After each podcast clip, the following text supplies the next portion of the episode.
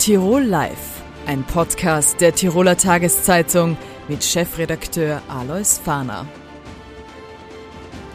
Herzlich willkommen bei Tirol Live, der Tagsendung der Tiroler Tageszeitung. Jeden Montag, Mittwoch und Freitag sprechen wir mit drei interessanten Gesprächspartnern. Die Fußballsaison beginnt wieder, außen ist Winter, die Fußballer gehen wieder auf die Plätze, die Bundesliga startet. Darüber sprechen wir mit dem Trainer der WSG Tirol, Thomas Silberberger. Schönen Tag. Ja, hallo, schönen Tag und schöne Grüße nach Innsbruck. Herr Silberberger, Sturm Graz, der erste Gegner am Samstag im Tivoli-Stadion. Äh, wie sehen denn Ihre Erwartungen aus? Ich nehme an, Sie spielen auf Sieg. Ja, die Tabellensituation äh, gibt ja her, dass wir fast auf Sieg spielen müssen. Aber wir wissen schon, dass wir mit Sturm Graz die absolute Herausforderung vor der Brust haben. Sturm Graz ist nach Bull Salzburg die uneingeschränkte Nummer zwei aktuell in Österreich. Haben einen fantastischen Herbst gespielt, haben eine fantastische Europa League äh, gespielt, und europäisch.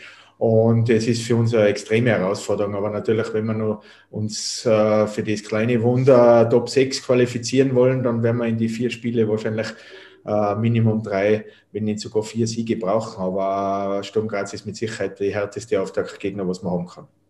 Sie haben es angesprochen, es sind noch vier Spiele, dann wird quasi die, äh, die Gruppen werden geteilt in einen Meisterplayoff und die zweite Gruppe.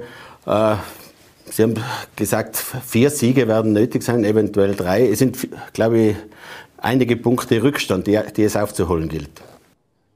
Genau so ist es. Aktuell äh, gibt die Tabelle nicht sehr, sehr viel her für uns. Allerdings, ja, es steht und fällt alles morgen mit Sturm Graz Spiel. Wenn wir das positiv für uns bestreiten können, dann haben wir noch drei direkte Duelle mit Ried, Rapid und Hartberg, die was unmittelbar in Tabellennähe sind, die was man dann im direkten Duell mal in einem Sieg überholen könnte. Aber ja, das ist alles hätte Varietät, wenn wir morgen Sturm Graz nicht schlagen, beziehungsweise gegen Sturm Graz verlieren, dann wird die Rechnung äh, wahrscheinlich nicht mehr aufgehen. Aber ich glaube, wir sind gut beraten, wenn wir uns nur morgen auf Sturm konzentrieren und dann schauen wir einen Schritt nach vorne. Im Vorjahr hat es ja funktioniert, in die oberen sechs zu kommen. Wenn es jetzt dieses Mal nicht klappen sollte, dann hat man natürlich etliche junge Spieler an Bord. Wie würde man sich denn auch für den möglichen Abstiegskampf rüsten? Ja, ich glaube schon, dass wir unsere Lehren wie vor zwei Jahren äh, haben wir daraus gezogen, wo wir dann eigentlich sportlich abgestiegen werden. Äh, das Ganze verschärft ja diese Gruppenteilung und wird ja verschärft durch die Punktehalbierung und plötzlich äh, ist es den aktuellen sechs Punkte Vorsprung, was wir auf Alltag haben, den wollen wir jetzt in die vier Spiele noch ausbauen. Aber plötzlich wird die Punkte halbieren und dann ist das Ganze nur mehr die Hälfte wert. Also es kann dann, es kommt dann in der Quali-Runde schon noch einiger Druck auf uns zu. Aber ich glaube schon, dass wir uns äh, besser aus der Affäre ziehen wie für zwei Jahre. Das haben wir eigentlich alle felsenfest davon überzeugt, weil wir auch die bessere Mannschaft haben äh, wie vor zwei Jahren und weil wir, weil wir B einfach äh, felsenfest an uns glauben, dass wir unser Saisonziel, den Klassenhalt erreichen. Äh, Stichwort Corona, es geht jetzt wieder in Richtung Öffnung. Äh, Zuschauer werden wieder verstärkt erlaubt sein. Hilft das? Ja, ich würde schon äh, sagen, dass es uns hilft. Allerdings sind mir eigentlich bekannt, dass wir relativ wenig Zuschauer ins Tivoli-Stadion anlocken. Es ist irgendwo schade, weil die nächsten Gegner sind Sturm Graz und Rapid Wien. Da hätte man schon eine größere Kulisse verdient. Aber ja, wir müssen schauen, dass wir die Akzeptanz in Tirol kriegen. Wir sind aktuell, glaube ich, uneingeschränkt die Nummer eins in Tirol, äh, was Sportliche betrifft. Und von dem her wäre es natürlich toll, wenn wir einige Zuschauer hätten, wenn einige Zuschauer ins Tübeli kommen würden, weil die Mannschaft spielt wirklich einen ansehnlichen Fußball und äh, wir haben letztes Jahr mit der sechsten Platz in der Bundesliga den historisch größten Vereinserfolg erreicht. Leider in Pandemiezeiten, weil sonst hätten wir da vielleicht schon einen Schritt nach vorne gemacht in dem Thema Zuschauer. Äh, Sie haben in den letzten Jahren und jetzt im Winter auch wieder Spieler abgegeben, abgeben müssen, damit schon insgesamt auch einige Millionen Euro eingenommen. Äh, da holt man aber eigentlich relativ weniger Satz, sondern setzt verstärkt auf die Jugend. Ist das das Zukunftsmodell? Ja, wir haben äh, uns aktuell geht uns das Modell sehr, sehr gut auf. Wir haben extrem viele Spieler entwickelt hier in Worten. Sie sind natürlich die Plattform Bundesliga sehr, sehr interessant für junge Spieler und die jungen Spieler, angefangen von Christian Gebauer, der wo noch zweite Liga war, bis aktuell Kelvin Jeboa, Baden Fredriksen die finden das Wertvollste vor bei uns in Tirol, in Wattens, das sind die Spielminuten. Und wenn ich Spielminuten habe in der Bundesliga als junger Spieler, da bin ich sofort am Radar für größere Vereine. Und aktuell äh, geht das Modell sehr, sehr gut auf. Wir wissen allerdings auch, wenn wir mal zwei, dreimal hintereinander keinen Treff haben, dann geht es sehr, sehr schnell in die andere Richtung. Also es ist immer ja, äh, extrem schwieriges Unterfangen hier in Wattens Bundesliga äh, zu spielen und äh, immer wieder die richtigen Spieler zu holen, damit wir schlagkräftig sind. Ist dieses System notgedrungen aufgrund der finanziellen Erfordernisse oder versucht man auch äh, so irgendwie einen Weg in Light-Version, wie es die Salzburger machen? Die verlieren ja auch jedes Jahr fünf, sechs Top-Spieler und im nächsten Jahr sind schon wieder die nächsten da. Ja, Salzburg ist vielleicht schon noch einige Kategorien höher anzusiedeln, weil die haben auch die Kraft, dass sie einen 16-, 17-Jährigen um drei, vier Millionen verpflichten. Wir sind froh, wenn wir für einen entstandenen Spieler dann eine Million äh, lukrieren können. Also die fischen in ganz andere Gewässer wie wir. Aber es ist natürlich äh, ein gangbarer Weg für uns, das ist ganz klar. Wir sind der Verein mit dem kleinsten Budget in der Bundesliga. Das sieht man immer wieder an die Budgetkennzahlen des letzten Jahres. Wir zahlen keine übergroßen Gehälter. Das ist ganz klar mit der Budgetsituation, was wir haben. Jeder weiß, dass wir Swarovski letztes Jahr ausgestiegen ist als Hauptsponsor. Also äh, wir backen sehr, sehr kleine Brötchen. Allerdings äh, bis jetzt geht es auf, aber die Frage ist halt auch, ob es für uns das nachhaltig auf Dauer so gehen kann, äh, immer mit dem kleinsten Budget in der Bundesliga zu fahren. Irgendwo erinnert mich das, dass man mit einem VW Golf äh, den über, über Touren belastet gegen, gegen einen Rennwagen ins ins Felde zieht. Und irgendwann wird es dann einmal nicht mehr ausgehen. Aktuell sind wir felsenfest von unserem Weg überzeugt, aber wir brauchen mit Sicherheit auch irgendwann einmal eine Änderung Richtung Nachhaltigkeit und Richtung dauerhafte Bundesliga-Zugehörigkeit. Äh, die Beziehung mit Manager Stefan Kröch gilt als hervorragend. Das ist ein Erfolgstandem seit etlichen Jahren, äh, quasi wie eine alte Ehe, oder haben Sie einmal gesagt? Allerdings eine, die sehr gut funktioniert würde schon so sehen, aber es fliegen schon bei uns ab und zu die Fetzen, nein, so ist es nicht. Dann haben wir gewisse Meinungsunterschiede, die haben wir natürlich auch, das ist ganz klar. Aber am Ende des Tages wollen wir nichts beide nichts anderes wie mit der WSG Wattens oder WSG Tirol den maximalen Bundesliga-Erfolg. Und die Erfolgsstory gibt uns ja irgendwo recht. Wir haben beide vor neun Jahren in der dritten Liga auf Platz vier angefangen und jetzt haben wir in der Bundesliga letztes Jahr der größte Erfolg der Vereinsgeschichte. Und ja, wir tauschen uns schon aus, aber es ist jetzt nicht so, dass bei uns immer alle einer Meinung sind. Und deswegen ist es auch gut, dass die Fetzen fliegen, aber am Ende des Tages schauen wir uns in die Augen und, und gehen den gemeinsamen Weg. Es gibt eine große Kontinuität in Wattens, es gibt ein starkes Zusammenspiel, aber natürlich wird wahrscheinlich auch das Interesse anderer Vereine am Thomas Silberberger da sein, wenn man aus relativ kleinen Mitteln doch viel gemacht hat. Äh, wie schaut denn die mittelfristige Zukunft im Trainergeschäft für Sie aus? Ja, das ist jetzt äh, irgendwo eine schwierige Frage, was wir da stellen. Ich werde nächstes Jahr 50 Jahre, also wenn, dann muss ich den Schritt jetzt bald einmal machen, weil irgendwann einmal nagt da an der Zeit an mir, das ist ganz klar. Aber aktuell fühle ich mich in Wattens sehr, sehr wohl. Es ist so, wie ich es zuerst erwähnt habe, wir sind ein kleiner Verein. Der Cheftrainer ist da nicht nur Cheftrainer, der hat viele andere Sachen wie Sponsorenthemen und so weiter zu bewältigen, aber es macht Spaß. Die Arbeit bei einem größeren Verein wäre wahrscheinlich ungleich leichter, weil du dich nur mehr aufs Trainer-Dasein konzentrieren musst. Allerdings wäre auch der Druck äh, ungleich höher, das ist mir schon klar. Aber ja, jetzt schauen wir mal, dass wir diese Saison äh, wieder positiv abschließen. Der Klassenhalt wäre, wäre natürlich die tolle Sache, weil das unser einziges Ziel ist. Und dann werden wir weitersehen, wie es mit der Personalie um eine Person weitergeht. Aber grundsätzlich äh, bin ich dann schon auch durch und durch ein Tiroler und wenn ich nicht meinen Kirchturm siege, dann fühle ich mich auch nicht 100% wohl. Gibt es national oder international Trainer, vielleicht auch in der Historie, die Sie sich als Vorbild genommen haben? Ja, mir wird eine gewisse Ähnlichkeit mit Christian Streich noch gesagt vom SC Freiburg der Dagmar, der ist auch ewig schon lang äh, am, am, am Ruder. Allerdings, ja, international, natürlich schaut man immer Fußball, was von internationalen Trends am Markt sind. Es gibt tolle Trainer, es gibt, es gibt natürlich fast laufend äh, halbjährlich, jährlich neue Trends, wo man in die Trainingsarbeit einfließen lassen kann. Also man muss sich immer weiterbilden. International gefällt mir natürlich der FC Chelsea seit Jahren überragend und natürlich auch dessen Trainer. Äh, sehe schon, dass dieser, äh, also für den kann man sich schon einiges abschauen, weil das ist, glaube ich, äh, aktuell einer der weltbesten Trainer. Sie haben die auch Schwierigkeiten in Wattensong gesprochen, was die Finanzen betrifft. Ungleich äh, turbulenter geht es beim Konkurrenten, der eine Liga drunter spielt, beim FC Wacker zu. Wie beobachten Sie das eigentlich? Mm, ich, äh, ich, kann nur das wiedergeben, was in die Printmedien dann da drin steht. Äh, es scheint ein bisschen unruhig zu sein zu dieser äh, aktuell beim FC Wacker. Und ja, mehr dazu steht mir nicht zu, dass ich mir äußere, will ich mir nicht äußern. Am Ende des Tages werden sie gleich wie mir am sportlichen Erfolg gemessen. Wenn der da ist, ist alles gut. Wenn er nicht da ist, sondern aus unruhige Zeiten. Das ist bei jedem Fußballverein auf der Welt so. Und deswegen äh, steht mir da eigentlich gegenüber dem FC Wacker als WSG Tiroler und stellt da keine Meinung zu, keine öffentliche Meinung zu. Eine Frage an den Fußballexperten. Nächste Woche ist das Hinspiel Champions League Salzburg gegen Bayern München. Gibt es da Chancen für die Salzburger? Sind die Bayern einfach zu stark?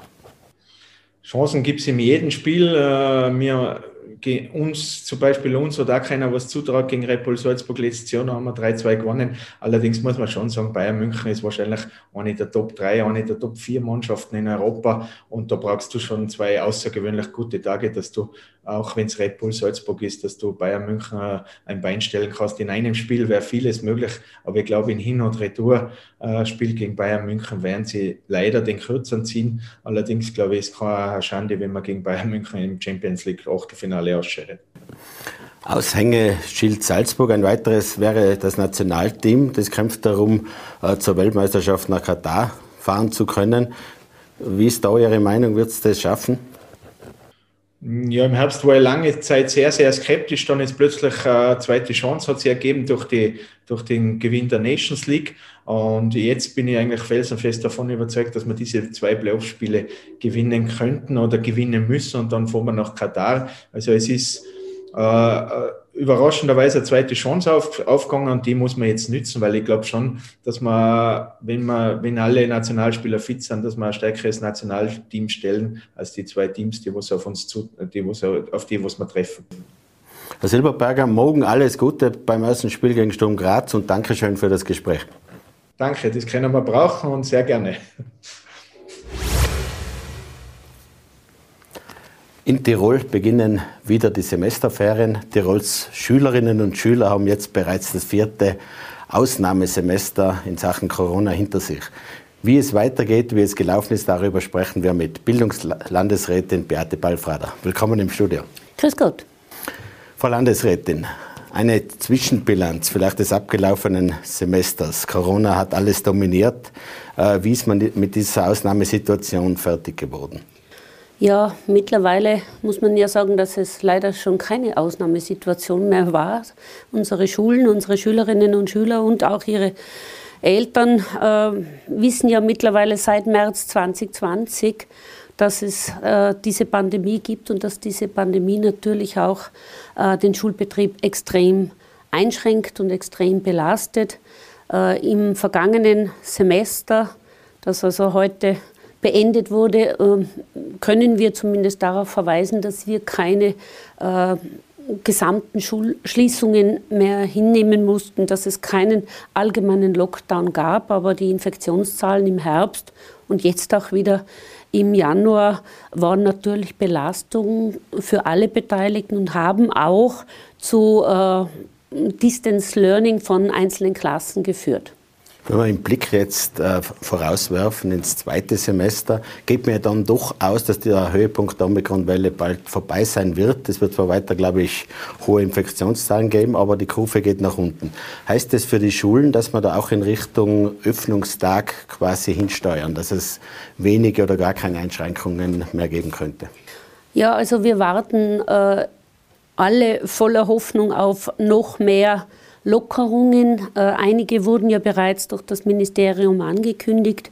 So fällt also äh, ab Montag die Maskenpflicht für die Volksschülerinnen und Volksschüler. Äh, die Maske im Turnunterricht ist bereits gefallen. Wir befinden uns aber bis Ende Februar nach der Covid-Schutzverordnung in dieser Sicherheitsphase. Ob die dann verlängert wird oder äh, dann auch vollkommen für beendet erklärt. Das hängt natürlich ab vom, äh, von der GECO, äh, von der Einschätzung der Infektionszahl, äh, von der Einschätzung des Infektionsgeschehens und wir hoffen natürlich und, und das Sinken der Zahlen, die wir jetzt in dieser ähm, Woche schon äh, beobachten konnten, ähm, ja, lässt uns schon hoffen, dass es, dass es bald besser wird und dass äh, auch weitere Lockerungen durchgeführt werden können, dass wir in eine andere Phase kommen, dass die Ampel nicht mehr auf Rot steht und damit halt auch viele Sachen wieder möglich sind, wie zum Beispiel Schulveranstaltungen, mehrtägige, auf, das wir alle, äh, auf, auf die ja alle sehr, sehr warten. Äh, die Einschätzung der GECO ist das eine, sehr wichtig natürlich, aber man hat ja auch eigene Meinungen quasi. Äh, wie geht es denn aus Ihrer Sicht, wie soll es denn weitergehen jetzt auch mit der Maskenpflicht in den höheren Schulen? Die besteht ja noch weiterhin und es gibt noch immer Testpflicht, während sonst von einer Öffnung in vielen Bereichen des Lebens die Rede ist. Ja, also ich muss durchaus einräumen, dass das nicht ganz nachvollziehbar ist. Äh, dass in anderen Bereichen geöffnet wird, dass Maskenpflichten fallen äh, und Schülerinnen und Schüler in der, in der Oberstufe oder in der Sekundarstufe 1 also noch Masken tragen müssen. Ich gehe davon aus, dass das mit Ende des, äh, des Februarmonats auch in den Schulen greifen wird. Und ich plädiere auch dafür. Wichtig ist aber dennoch, dass die Schule ein sicherer Ort bleibt und äh, dass wir auch weiter testen werden. Wie oft und in welcher Form, das wird sich auch äh, je nach Entwicklung des Infektionsgeschehens ergeben. Es ist ja auch die Rede davon, dass man die Teststrategie generell überdenken sollte. Österreich hat sich auch als Testwelt- oder Europameister bezeichnet. Da sind die Schulen natürlich ganz vorne mit dabei. Da wird ja, glaube ich, täglich sogar getestet. Ist das nicht übertrieben? Also wenn es zu einer Abflachung kommt, dann wird auch das Testgeschehen in den Schulen vermutlich eingeschränkt werden. Ich muss aber immer dazu sagen, das ist eine Entscheidung des Bundes und wir sind hier äh, daran, wir haben uns hier daran zu halten. Die Bildungsdirektion ist eine Bundesbehörde, äh, die die Covid-Schutzverordnung äh, für die Schulen einhalten muss. Aber wir gehen schon davon aus und ich, ich äh, bin ja in ständigem Austausch mit meinen Kolleginnen aus den anderen Bundesländern und auch mit dem Bundesminister, dass es hier rasch zu Verbesserungen der allgemeinen Situation auch für Schülerinnen und Schüler kommen wird. Nachdem ja die Omikron-Welle jetzt kaum zu einer Zunahme in den Intensivstationen geführt hat, geht es eben um diese Öffnungen. Äh, Distance Learning, das die wird, wird ja relativ rasch verhängt. Nach zwei positiven Fällen, das sollte wahrscheinlich auch nachgebessert werden oder gelockert werden. Ähm, wir haben das schon eingebracht, ob wir nicht diese Zahl erhöhen können, dass also nicht ab zwei positiven Fällen dieses Distance Learning verhängt wird, immer nur für fünf Tage. Das muss man auch dazu sagen. Da waren ja ganz andere Ideen im Herbst äh, im Raum. Diese, äh, diese äh, Maßnahme haben wir dann ganz wesentlich mitgeprägt. Wir haben jetzt auch versucht, hier eine Lockerung herbeizuführen. Das wollte das Ministerium jetzt noch nicht. Wir sind in den Semesterferien in Osten Österreichs. Wir starten jetzt und dann kommt noch die, die dritte Staffel sozusagen dran und danach äh, glaube ich also, dass, dass, dass sich hier etwas ändern wird und es muss sich auch was ändern.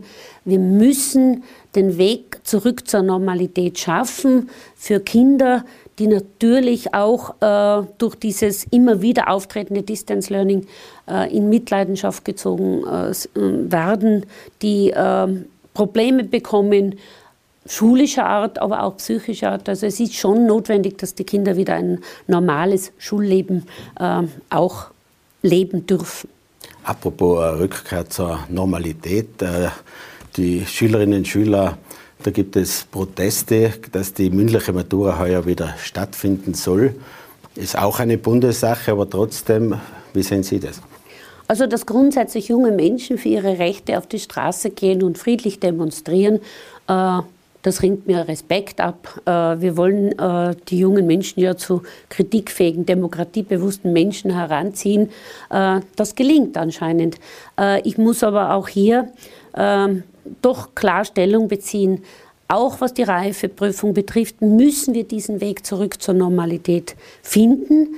Die Matura-Klassen des heurigen Schuljahres haben keinen Lockdown erlebt, so wie es ähm, bei den äh, anderen Vorgängerklassen waren. Dennoch hat es natürlich Einschränkungen und Belastungen gegeben. Also es ist nicht ganz die normale Matura.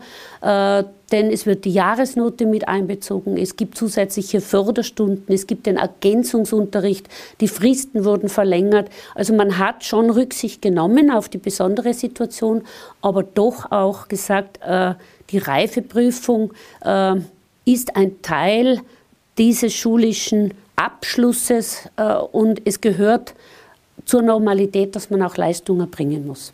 Kommen wir noch zu den Kindergärten. Da hat es doch einige Kritik gegeben, dass äh, die Kindergärtnerinnen äh, ja, quasi wie die zweite Klasse behandelt werden.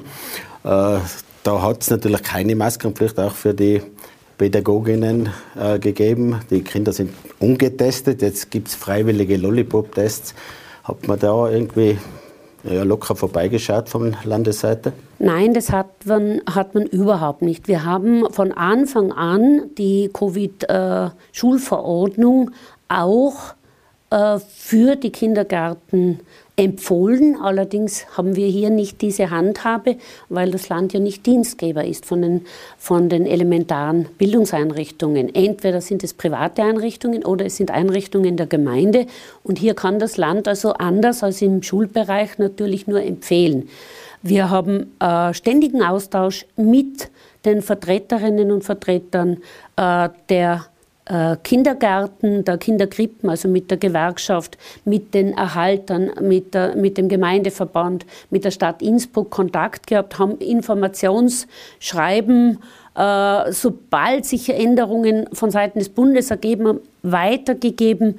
Äh, die Maskenpflicht in den Kindergärten oder in den Kinderkrippen ist einfach nicht durchzusetzen. Dadurch ist natürlich auch das Risiko der Ansteckung größer. Ähm, die elementaren Bildungseinrichtungen und auch die Eltern haben sich dann diese Lollipops gewünscht. Äh, nach Niederösterreich und Oberösterreich haben wir das dann auch ermöglicht. Wir haben 60.000 äh, Lollipops angekauft, die Kindergärten oder auch die Krippen können natürlich freiwillig daran teilnehmen. Wieso freiwillig? Weil die Schüler müssen ja auch testen. Das macht ja in einer in Zeichen ja. einer Pandemie wenig Sinn, auch freiwillig her verpflichtend. Äh, die Schule äh, hat eine, An wir, wir sind ja bei, bei Schulen äh, in einer Schulpflicht grundsätzlich. Und äh, das gibt es im Kindergarten nicht. Es ist auch die Besuchspflicht im Kindergarten, im letzten Kindergarten ja aufgehoben worden. Und wir können hier keine Verpflichtung des Testens anordnen. Aber äh, mit Überzeugung und mit Motivation gelingt das auch, dass die Eltern sich dazu äh, bereit erklären. Braucht wie immer eine gewisse Anlaufzeit. Das war in Niederösterreich so, auch in Oberösterreich. Mittlerweile lassen sich in diesen Ländern 75 Prozent der Kinder testen und damit machen wir den Ort der elementaren Bildungseinrichtung zu einem sichereren Ort. Äh, ganz ausschließen kann man es nicht, das wissen wir auch aufgrund der Infektionszahlen, die aber auch äh, in Kindergärten und Kinderkrippen wieder sinkend sind. Jüngst gab es Kritik, auch in einem DD-Artikel, dass Schulkinder, die aus Quarantäneklassen sogar zum Mittagstisch in Horten oder Kindergärten gehen können. Da ist doch auch einiges schiefgelaufen, oder? Also das ist sicher eine ähm, eine Vorgangsweise, die man überhaupt nicht dulden kann. Äh, wir haben äh, sofort auf das reagiert und äh, stellen auch diese Tests, also diese Antigen-Schnelltests, die in den Schulen verwendet werden, für die Horte zur Verfügung. Das heißt, wenn Kinder im Distance Learning sind, aber Nachmittag in den Hort geschickt werden, müssen sie natürlich jetzt auch getestet werden. Das dient der Sicherheit der Hortpädagoginnen, der Hortpädagogen und des gesamten Personals und letztendlich auch äh, der Sicherheit der Kinder. Wobei ich hier schon auch an die Eltern appellieren muss, wenn das Kind im Distance Learning ist, dass man das Kind vielleicht äh, auch zu Hause testet, bevor man es in den Hort schickt. Sie sind ja auch für die Kultur zuständig. Jüngst gab es äh, heftige Diskussionen äh, über die neue Führung des Landestheaters. Da wird ja die komplette Führungsriege ausgetauscht. Vor allem Tanzchef Casawalga wird abgelöst, hat für sehr viele Reaktionen gesorgt. Sie stehen hinter diesen Entscheidungen, also doch auch ein Publikumsbringer. Also grundsätzlich ist das ein im äh, Theaterbereich vollkommen normaler Vorgang, dass mit einer neuen Intendanz auch die Spartenleitungen äh, neu gewählt werden. Das ist eine Entscheidung der künstlerischen geschäftsführenden äh, Person, in diesem Fall Irene Girkinger. Irene Girkinger wurde von einer hochkarätigen Jury ausgesucht. Äh, auch hier haben wir uns von Seiten der Politik zurückgehalten, haben uns an die Jury gehalten. Äh, und da sind immerhin äh, Namen zu finden wie Karin Bergmann, die im Burgtheaterdirektorin war, oder Nora Schmid, Operndirektorin in Graz, oder Bettina Hering, die Schauspieldirektorin der Salzburger Festspiele. Also da kann man schon äh, äh, sagen, dass das ist wirklich eine hochkarätige Jury, die sich intensiv auch mit den Plänen äh, der nunmehr bestellten Intendantin oder designierten Intendantin auseinandergesetzt haben. Die Entscheidung wurde getroffen, jetzt ein, sich einzumischen in, eine, in diese künstlerische Freiheit in einer Intendanz. Das kann nicht Aufgabe der Politik sein. Ähm, wie steht so schön, äh, äh, zu lesen an der Sezession der Zeit ihre Kunst und der Kunst ihre Freiheit. Ich glaube, man sollte Irene Girkinger einfach nicht von vornherein Misstrauen entgegenbringen, äh, sondern soll darauf vertrauen. Sie hat das in Bozen großartig gemacht. Äh, sie hat ein neues Programm, das steht ihr zu. Ich bin überzeugt, dass sich diese Stimmen auch legen werden, wenngleich natürlich die Leistungen der bisherigen Sparten äh, Obleute großartig waren. Auch Enrique äh, Gasavalga hat äh, wirklich Unglaubliches geleistet, äh, aber nach so vielen Jahren in, der gleichen Funktion ist es doch auch besser, wenn, wenn es immer wieder Neuerungen gibt. Und das Ensemble bleibt ja. Es bleibt das Ensemble, es sind die Spartenleitungen durchaus üblich. Und äh, ich habe das mehrfach schon erlebt. Ich habe es erlebt, als Alessandro De Marchi nach René Jacobs kam, als Reitmeier nach Fassbender kam. Ähm, es hat sich dann auch gelegt und sie wird beweisen, was sie kann und ich bin überzeugt, dass sie es kann. Äh, aber in ihre künstlerischen Entscheidungen mische ich mich nicht ein. Würden Sie auch so ruhig bleiben, wenn diese Publikumsproteste anhalten würden? Sie gehen nicht davon aus, aber das Land dann mehr reinzahlen müsste. Das ist eine Entscheidung der künstlerischen Leitung und bei dieser Entscheidung, die, hinter dieser Entscheidung stehe ich. Hier mische ich mich nicht ein. Man möge sich den umgekehrten Fall vorstellen, dass ich als Politikerin, als Kulturpolitikerin vorgebe, wer welche Position zu bekleiden hat. Also ich glaube, das äh, würde wesentlich größere Proteste und das zu Recht hervorrufen. Als allerletzte Frage vielleicht, Sie sind ja mehrfach in den letzten Monaten, Jahren auch äh, sehr kritisch mit der Bundes-ÖVP ins Gericht gegangen. Es tauchen immer neue Affären, Chats und so weiter auf. Wie sehen Sie die jüngste Entwicklung? Müsste da noch einmal rein Tisch, reiner Tisch gemacht werden? Also ich glaube, unser Bundeskanzler ist hier sehr bemüht, einen, äh, einen sauberen Weg zu beschreiten, äh, dass in dieser ganzen Chat-Affäre noch einiges auftauchen wird, hat man gewusst, hat man erwartet, ist ja immer wieder angekündigt worden. Äh, es wird sich zeigen, was hier alles aufkommt und ob es weitere Schritte braucht. Äh, jetzt würde ich mal davon ausgehen, dass äh, sich die Partei auf einem guten Weg befindet, dass sie wirklich versucht, Altlasten eben Altlasten sein zu lassen und, und einen guten Weg für Österreich weiterzugehen. Frau Landesrätin, danke für das Gespräch. Gerne. Die Ukraine-Krise und die Spannungen zwischen Russland und dem Westen beschäftigen äh, Europa seit Wochen und Monaten. Wie geht es weiter im Konflikt und was wären mögliche Lösungen in diesem Streit? Darüber sprechen wir mit dem Innsbrucker Universitätsprofessor Gerhard Mangott, der uns jetzt aus Wien zugeschaltet ist. Schönen Tag. Schönen Tag. Herr Professor, es gibt ein großes Säbelrasseln zwischen Russland, der NATO, den USA und so weiter. Äh, wie gefährlich ist denn die jetzige Situation? Wie würden Sie das einschätzen? Die Lage ist tatsächlich beunruhigend, denn Russland hat Mitte Dezember Forderungen an die USA und die NATO gestellt, Forderungen, die die NATO und die USA zurückgewiesen haben. Und Putin hat im Dezember gemeint, sollten die Verhandlungen über diese Forderungen scheitern. Und genau danach schaut es jetzt aus, werde es von Russland eine militärisch-technische Antwort geben. Wir alle rätseln, was das sein könnte.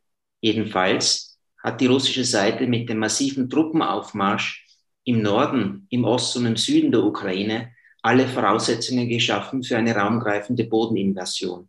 Ob es dazu kommt, allerdings, ist nicht sicher. Es könnte auch eine moderatere militärische Antwort Russlands sein, sollten die Gespräche scheitern.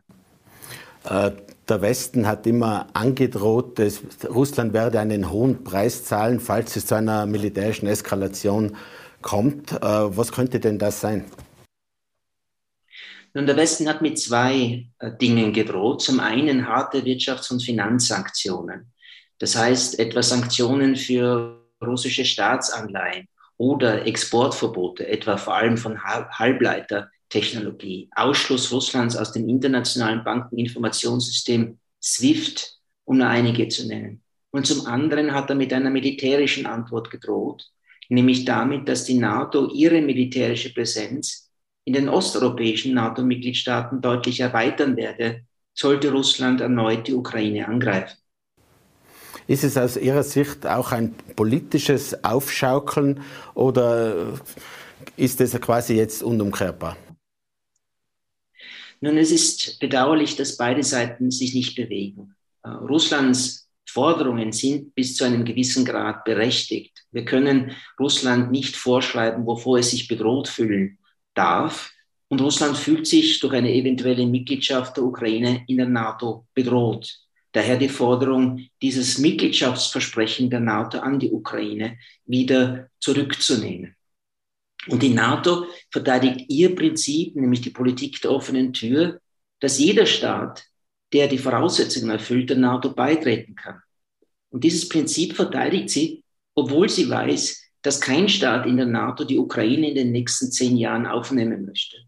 Daher denke ich, ein Moratorium für eine Erweiterung der NATO von zehn Jahren würde helfen, diese Situation zu deeskalieren. Aber ich glaube nicht daran, dass es dazu kommt. Der französische Präsident Macron war diese Woche ja äh, in Russland. Äh, manche Beobachter haben gemeint, äh, ja, Russland wolle auch ein bisschen den Preis nach oben treiben, wolle vielleicht einfach umfassendere äh, Sicherheitsgarantien erreichen. Äh, aus Ihrer Sicht ist das realistisch, äh, weil Sie haben ja gesagt, die Ukraine wird auf Sicht der NATO eher nicht beitreten. Nun, Russland hat noch weitere Forderungen gestellt, wie etwa den Rückzug von NATO-Soldaten und militärischer Infrastruktur aus den osteuropäischen NATO-Mitgliedstaaten und den Abzug aller US-Nuklearwaffen aus Europa. Das sind unrealistische Forderungen, wo sich der Westen nicht bewegen will, weil es für ihn ein Glaubwürdigkeitsverlust wäre und vor allem ein Verlust an Macht in Europa. Was der Westen stattdessen anbietet, sind Rüstungskontrollverhandlungen bei Kurz- und Mittelstreckenraketen und vertrauensbildende Maßnahmen, etwa bei Manövern und äh, Raketenstationierungen.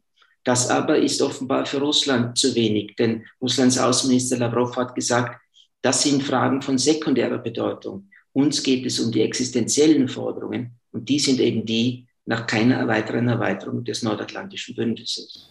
Ja, die gibt es ja derzeit nicht. Äh, weswegen gibt es eigentlich jetzt diese Eskalation der Geschichte. Die Ukraine tritt jetzt nicht bei. Die Soldaten waren bereits in Osteuropa und es sind ja NATO-Länder. Russland kann ja wahrscheinlich schwerlich vorschreiben, dass äh, in der NATO NATO-Truppen abgezogen werden, oder?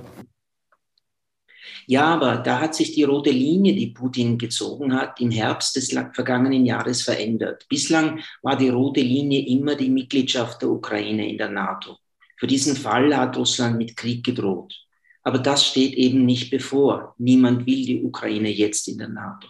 Aber im Herbst hat Putin, wie gesagt, diese rote Linie neu definiert und hat gesagt, schon das bisherige Ausmaß der militärischen Zusammenarbeit zwischen der NATO und der Ukraine ist für Russland inakzeptabel. Also die Lieferungen von Waffen an die Ukraine, die Ausbildung der ukrainischen Streitkräfte oder die gemeinsamen Manöver der NATO-Staaten mit den ukrainischen Streitkräften. Das will Russland beendet sehen. Und das hat sich in den letzten zweieinhalb Jahren sehr stark intensiviert und deswegen gerade jetzt der Druck mit diesem Truppenaufmarsch. Herr Professor, wie hoch sehen Sie jetzt die reale Kriegsgefahr und äh, was wäre das für ein Krieg? Wie, wie groß wäre der? Und ich würde die Kriegsgefahr bei 65 zu 35 einschätzen an Wahrscheinlichkeit.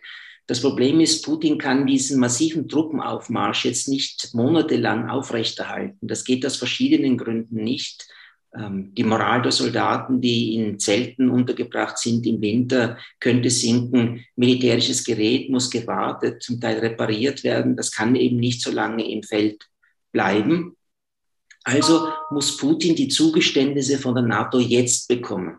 Wenn man also annimmt, Putin will nur Druck machen, ohne einmarschieren zu wollen, dann könnte man hoffen, dass es in den Verhandlungen in den nächsten zwei, drei Wochen noch einen Durchbruch gibt. Den erwarte ich aber nicht. Und wie gesagt, dann ist eine militärische Antwort Russlands angekündigt. Das könnte bloß ein Cyberangriff auf die kritische Infrastruktur der Ukraine sein, das Bankensystem und große Unternehmen. Oder es könnte die Stationierung moderner Nuklearwaffen Russlands in Kaliningrad oder Belarus bedeuten. Aber es kann eben auch eine militärische Bodenoperation sein. Und je nachdem, wie groß sie ausfällt, ist auch das Risiko für die, russischen Streitkräfte so hoch, sehr viele Soldaten zu verlieren, sehr viele Soldaten sterben zu sehen. Und das wäre in Russland keineswegs populär. Aber ein Konflikt wäre dann aus Ihrer Sicht auf die Ukraine beschränkt. Ja, eine Eskalation dieses Konfliktes auf andere Staaten, denn äh, diese wird es nicht geben. Alle NATO-Staaten haben deutlich gemacht, dass sie nicht daran denken, bei einem russischen Angriff eigene Soldaten in die Ukraine zu, schick, äh, zu schicken, um der Ukraine bei der Verteidigung zu helfen. Also insofern wird es zu keiner Konfrontation zwischen Russland und NATO-Soldaten kommen. Und daher ist ein Ausgreifen auf benachbarte Länder äh, sehr, sehr unwahrscheinlich. Putin war ja jetzt zu Beginn der Olympischen Spiele in Peking bei China. Äh, die haben die ihre Solidarität bekundet. Inwieweit gibt es da jetzt diese Achse Russland-China gegen den Westen? Nun, die Beziehungen zwischen Russland und China sind in den letzten 15 Jahren immer enger geworden, auch getragen von einem sehr engen persönlichen Verhältnis zwischen Putin und Xi, dem chinesischen Präsidenten. Beide arbeiten militärisch zusammen, ohne in einer Militärallianz zu sein. Beide arbeiten wirtschaftlich, politisch und diplomatisch zusammen. Und je stärker der Konflikt Russlands mit dem Westen wird, umso eher ist Russland darauf angewiesen, eine Partnerschaft mit China zu unterhalten. Das heißt, jede konfrontative Lage zwischen dem Westen und Russland treibt Russland immer mehr in die Hände der Volksrepublik China. Und das ist ein Prozess, den wir nun seit mehreren Jahren beobachten müssen. Und die Frage für den Westen ist, glaubt er, dass er es gleichzeitig mit Russland und mit China aufnehmen kann? Oder wäre es nicht besser zu versuchen, die Beziehungen mit Russland zu verbessern, um Russland aus dieser engen Umarmung Chinas herauszubrechen? Ich höre aus Ihrer Bemerkung heraus, Sie wären eher für die zweite Variante, Russland wieder die Lage zu Russland zu entspannen, vielleicht auch Sanktionen auf sich zurückzunehmen und näher an Europa zu binden. Ich wäre für diese Variante, aber das wird nicht leicht werden, denn Probleme gibt es genug, Konflikte gibt es genug und da muss es Bewegung auf beiden Seiten geben. Das heißt, auch Russland kann nicht darauf beharren, ultimativ Forderungen zu stellen, sondern muss auch Gegenleistungen bieten. Aber ein Versuch in diese Richtung wäre es allemal wert. Aus Ihrer Sicht, weil der wahre Wettlauf ist ja wahrscheinlich zwischen den USA und China um die Nummer 1 Position in der Welt. Äh, welche Rolle spielt da vielleicht jetzt auch gerade Olympia und wie schaut es auf anderen Fronten aus? Nun, die Vereinigten Staaten und westliche Verbündete haben alles versucht, die Spiele diplomatisch und politisch zu diskreditieren.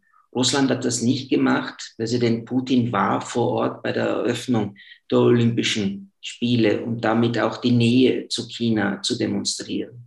Für Washington kommt aber die Krise rund um die Ukraine zur Unzeit. Denn die USA wollten sich in den nächsten Jahren auf ihren Hauptrivalen konzentrieren, nämlich China, und sich stärker von der Wahrung europäischer Sicherheit zurückziehen. Das ist aber jetzt nicht möglich. Es zeigt sich, dass Europa, das selbst nicht verteidigungsfähig ist, die militärische Hilfe, den militärischen Schutzschirm der USA braucht. Und das bindet für die USA Kräfte, Aufmerksamkeit, finanzielle und militärische Kräfte, die es ansonsten in der Rivalität mit China eingesetzt hätte. Äh, als der eiserne Vorhang zusammengebrochen ist, der Kommunismus quasi auseinanderfiel, äh, hieß es, Demokratie hat gesiegt, die Marktwirtschaft hat gesiegt. Jetzt allerdings mit dem Aufstieg Chinas sind die Karten neu gemischt. Was machen die Chinesen jetzt auch besser? Weil der Ostblock ist ja auch an der wirtschaftlichen, äh, am wirtschaftlichen Bankrott eigentlich gescheitert. Anders als die Sowjetunion, aus der Russland hervorgegangen ist, ist China nicht nur eine militärische Großmacht, sondern eben auch eine wirtschaftliche und technologische Großmacht. China stellt also eine sehr viel größere Herausforderung dar für den Westen, als es die Sowjetunion jemals gewesen ist. Die westliche äh, Ansicht, dass es sich hier allerdings um einen Wettbewerb zwischen Demokratie und Autokratie handle, das halte ich eher für einen ideologischen Überbau für machtpolitische Konflikte. Denn China ist autokratisch zweifellos, Russland auch, aber weder China noch Russland wollen ihr Regelungsmodell exportieren. Ähm, das ist, es ist nicht so, dass Russland oder China in Europa die Demokratie beseitigen will. Also eine Überbewertung dieses Gegensatzes der Herrschaftsordnungen ähm, finde ich nicht sinnvoll. Glauben Sie, dass dieser Wettlauf äh, noch länger weitergeht oder dass er doch in ein paar Jahren jetzt entschieden ist, wer wirtschaftlich zumindest die Nummer eins ist und damit wahrscheinlich auch politisch? Nun, die USA drängen die Europäer äh, äh, darauf, dass sie an der Seite der USA stehen in dieser Rivalität mit der Volksrepublik China. China wächst weiter, wächst schneller als der Westen wächst. Das heißt, die Herausforderung wird in den kommenden Jahren nur größer. Und insofern wird uns dieser Konflikt zwischen dem Westen und China zumindest für die nächsten 30 Jahre begleiten. Herr Professor, vielen Dank für das Gespräch. Gerne. Meine Damen und Herren, das war Tirol Live. Dankeschön, dass Sie zugeschaut haben. Also Sie können die heutigen Gespräche gerne auf Podcast nachhören, auf die DECOM auch nachlesen und natürlich in der Tiroler Tageszeitung. Wir freuen uns bereits auf die nächste Sendung am kommenden Montag. Dankeschön, auf Wiedersehen. Tirol Live, ein Podcast der Tiroler Tageszeitung. Das Video dazu sehen Sie auf tt.com.